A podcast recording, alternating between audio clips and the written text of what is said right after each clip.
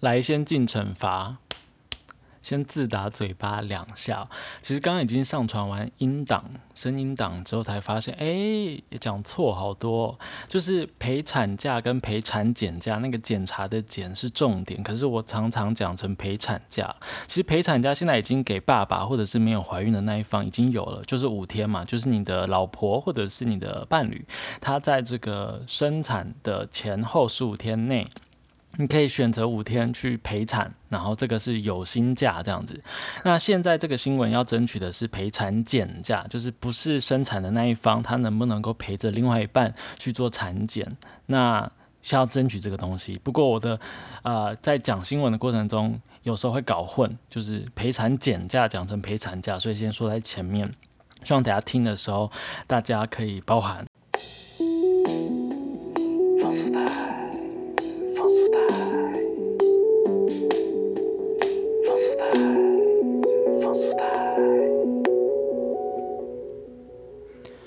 前几天八月八号是我们的父亲节，台湾的父亲节。那我们在之前在母亲节的时候，曾经有做过，诶，还是三八妇女节啊，有做这个小妈妈，就是这个在学妈妈的这个议题。那八月七号的时候，妇女薪资基金会生育改革行动联盟有举办一场记者会，那讨论父亲节的议题，主要是呢陪产假可不可以由男性来申请哦？目前依照这个相关的法令，女性是可以申请产假啦、陪产假啦，还有安胎假等等的假别。但是男性的话，有一些就不能申请。所以他们透过这个记者会，想要来表达，就是说，其实，呃，成为家长，它是一个性别化的学习历程。就是无论是男性还是女性，一开始都不是家长嘛。那透过这个女性怀孕的时候，感受到身心的变化。她开始才慢慢变成妈妈，这个角色才出现嘛。那男性通常因为没有这个怀孕的经历，比如说这个嗅觉味觉的改变啦，出现害喜的情况，然后感受到肚子变大，还有胎动，然后还有水肿或是耻骨痛，这些妈妈在这个孕产期间会遇到的身身体的变化，那就没有嘛。所以常常就是。什么时候变成爸爸？是当孩子蹦出来的时候才开始变成爸爸。而且这个社会文化对于爸爸的要求好像比较低，好像会帮小朋友换尿布啦、泡奶粉啊，然后照顾他、哄他睡觉，就变成是新好男人这样子。可是对于妈妈的这个母职的要求就更强大这样子，所以这个差异其实会更加的造成这个性别的分化，还有呃亲职的变化。所以透过这个。假期，比如说申请这个陪产假的情况，就可以让男性知道说，哎，其实陪伴侣去这个产检的时候，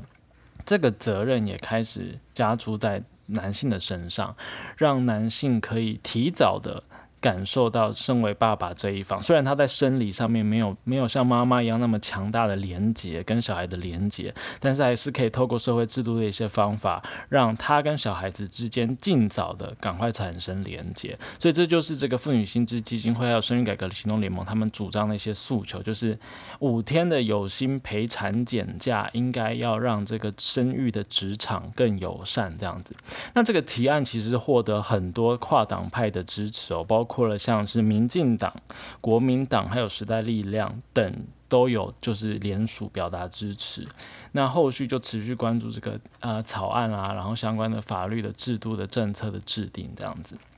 那我们来看一下其他的呃，比如说黄婉玉，就小灯泡他的妈妈，她在呃八月七号的脸书也有提到，就是说她以自身的经历来。说明为什么他举双手赞成这样的政策。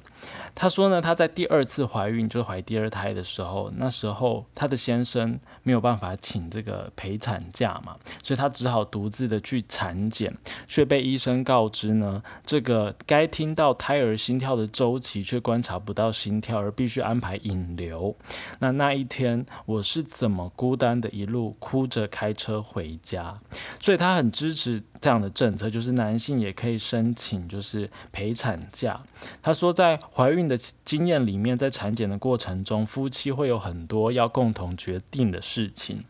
那在产检的时候，这些担心跟不安，非常需要有伴侣在身边陪同，更别说是生产的过程中。他相信每一位爸爸啦、配偶们都和妈妈一样，迫不及待的想要在第一时间迎来孩子。所以，如果有这个政策，就是有薪陪产检假的话，对整个家庭来说都是非常有帮助，而且还有意义的事情。这样子。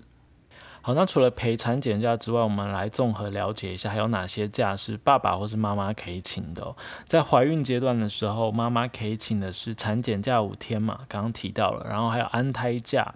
呃，可以请三十天，那这三十天是以半薪的方式去支付的这样子。那生产阶段的时候呢，这个妈妈可以请的是产假。它又分为这个八星期啦、四星期、一星期跟五日等等的这个差别，这样子。那有一些是全薪支付，那有一些是无薪，但是是可以请的，就是不会扣考绩的这样的情况。那陪产假的话，爸爸可以请五天。对，那刚刚我们谈的是陪产检假哦，所以这两个是有差的。那在生完小孩之后，在育儿的话呢，育婴假相信大家都有听过嘛，爸妈都可以请。那每名儿童最长可以请到两年，那前六个月是给付六成薪资这样子。那生完小孩之后，这个家庭照顾假就是每一年最多可以请到七天，它是并入事假计算的这样子。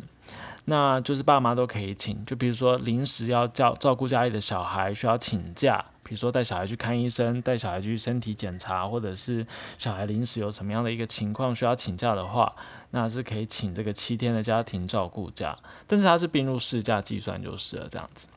好，然后生完小孩之后，零到五岁有一些生育跟育儿补助，就看这个。呃，中央的政策是什么，或是各县市，这个就更细了。所以有兴趣的朋友可以再去查这样子。所以今天我们主要就是来讨论，就是在产前、产后，还有生产当中有哪些假是可以请的。然后男性可以请，除了现在可以请育婴假跟家庭照顾假之外，还有陪产假。那现在进一步来争取就是陪产检假这样子。那希望透过制度上的这个。更公平的这个让爸爸跟妈妈都可以请假的制度，可以让拉近爸妈跟小孩的距离，让这个亲职可以是两个角色的这个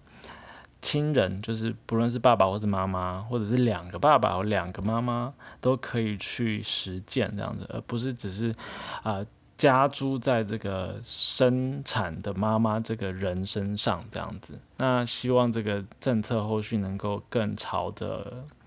更棒的方式去进行，这样子。好，那以上就是今天的风俗台。我们很久没有认真的讲新闻了，对不对？可是明天呢，我又要到花莲去出差了，所以 如果没有时间准备新闻的话，可能就是。我会找一些比较软的，比如说花莲有没有发生过跟风俗有关的一些故事，